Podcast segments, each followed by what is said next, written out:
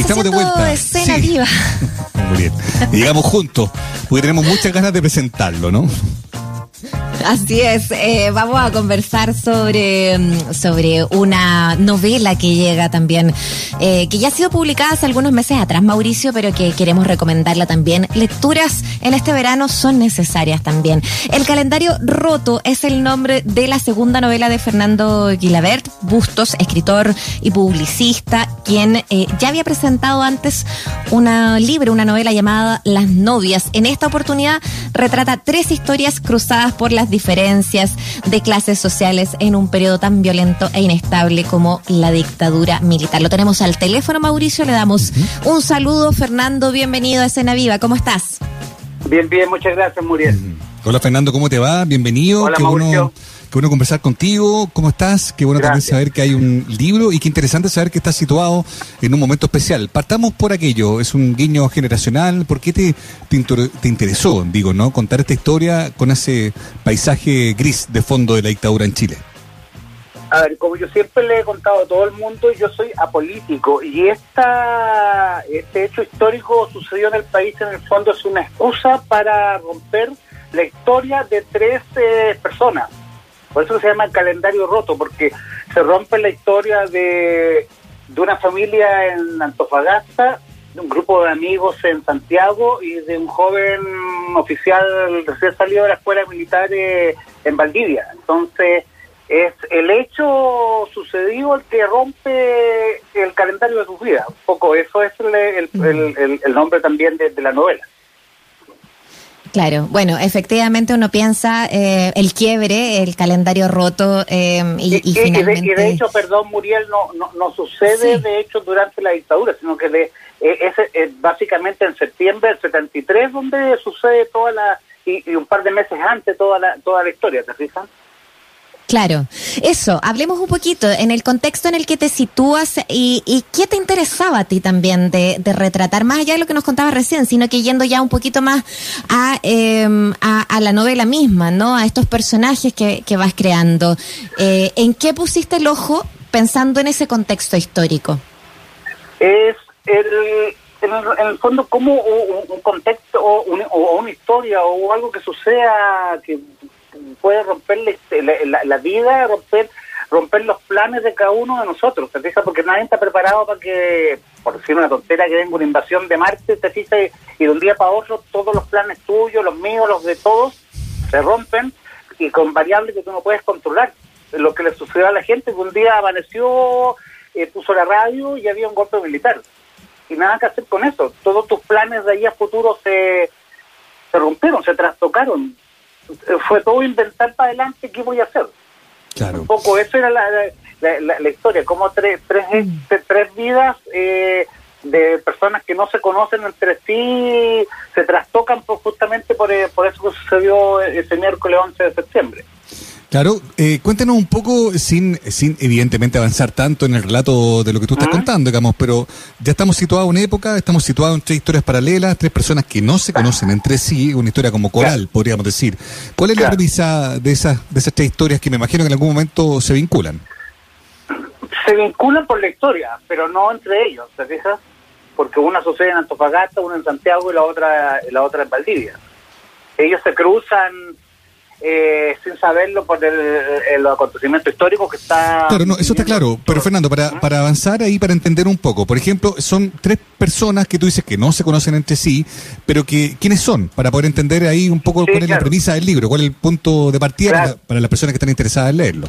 Sí, en Antofagasta hay un matrimonio muy joven, Juan Herrera, que es un eh, obrero del calzado, que es talquino, junto con su señora, y se van a vivir a Antofagasta precisamente en busca de de Nuevo Horizonte, ellos estaban recién casados, te fijas, y ahí los mm. pilla el 11 de septiembre. En Santiago hay cinco, cinco amigos universitarios, dos de San Miguel, una comuna evidentemente pobre, sobre todo eh, en, eso, en ese tiempo, y tres jóvenes que son del barrio alto de Providencia, de mucha plata. Pero a ellos los une una amistad súper grande porque son amantes de la música y ellos sueñan con triunfar en un programa de televisión. Y justamente el 12 de septiembre se presentaban, habían pasado a la final y se presentaban para un hecho que iba a cambiar sus vidas porque la música los iba a transformar y, e iban a cumplir sus sueños. Claro. Y, y en el y en el en Valdivia un joven un joven regalón el menor de una familia de pura hermana había salido recién de la escuela militar. Un pollito, un pollito que, que era el guaguito de la casa y es asignado a Valdivia y ahí conoce el, primero la dureza del ejército, porque él pasa de, ser el, niñito mimado a, ser un teniente recién asignado a Valdivia y conoce el amor por primera vez y tiene la mala suerte de enamorarse de una chica cubana que estaba ahí también porque su papá trabajaba para los ferrocarriles del estado, ¿te fijas? Y ellos y también era su, para ella su primer amor, ¿te fijas? Y y justamente el enemigo más grande de los chilenos en ese tiempo eran los cubanos porque venían de, parte de, Fidel Castro a asesorar al gobierno de Allende, entonces también se trastoca todo con el dolor que conlleva el enamorarse por primera vez y de repente... La vida te quita a tu, a tu amada de un día para otro. Claro. Eso Fernando, son las la historias. Es interesante porque, claro, de algún modo también vas, vas como proponiendo eh, paisajes humanos bien distintos entre sí, ¿no? Como un, niño de una familia muy querendona que, y, que, y que egresa a la escuela militar, en el contexto que tú describes, otro, otros chiquillos que quieren ser músicos, también representando otros valores, otras otras miradas de vida. Este, este, este personaje del norte, también este obrero, Antofagasta, que de ahí trata de sacar adelante la familia. Claro, la idea también es, quizás eh, en ese paisaje humano tan diverso demostrar que, que la vida es eh, así de inestable, así de, difícil de planificar. ¿E-, ¿Era eso más o menos lo que querías plasmar en eh, este relato? Exactamente. Se te cruzan de repente hechos a uno mismo, de repente tú vas, sales de la casa pro, propuesto a hacer algo y pasa algo que de repente te cambia el, te cambia el, te trastoca tus planes que felizmente uno de repente improvisa y, enmenda el rumbo, pero claro, cuando eh, los hechos son más grandes hay que también tratar de sacar fuerzas de plaqueza y, y replantearse la vida. Estamos conversando con, uh, sí, por supuesto, eh, Fernando Gilaber Bustor, escritor, publicista, autor de El calendario roto, esta novela que va cruzando estas historias, eh, que va eh, haciendo también este relato, como bien comentaban, ¿no? Desde, desde un punto de vista también de historias distintas, de, de, de propuestas humanas también muy distintas.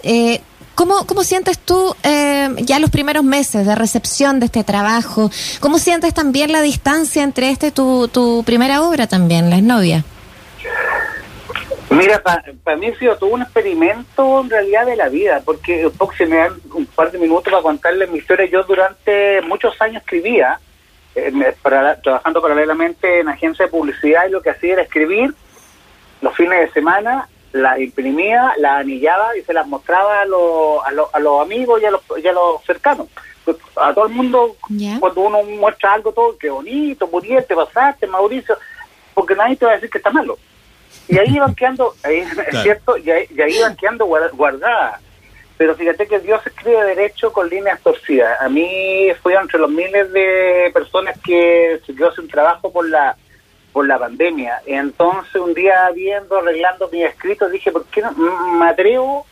Y llamé a una de editorial, en este caso agujaliteraria.com con la que estoy trabajando, y le mostré mi manuscrito, me dijeron, ok, vamos, esto vale más o menos el, el atreverse, y me atreví, y la verdad cuando recibí Las novias, que fue el primer mi libro, cuando lo abro la caja, eh, fue como tener una hija, como abrir, eh, como algo muy especial que, que, aprovecho de, de, ser un poco la voz de la gente sin voz, toda esa gente anónima que en la casa pinta, escribe, esculpe, baila, teje, que, que sueña con que su pequeño arte lo, lo vea más allá de, lo, de, de, las cuatro paredes donde uno vive, ¿te fijas? Y fue una cuestión súper como rica de adentro. Y se ha ido como repitiendo que la gente, lo, a todo el mundo, oye, supe que las redes sociales, que hiciste esto, te, pasaste. E, eso es como de repente la, e, e, es como el mejor pago.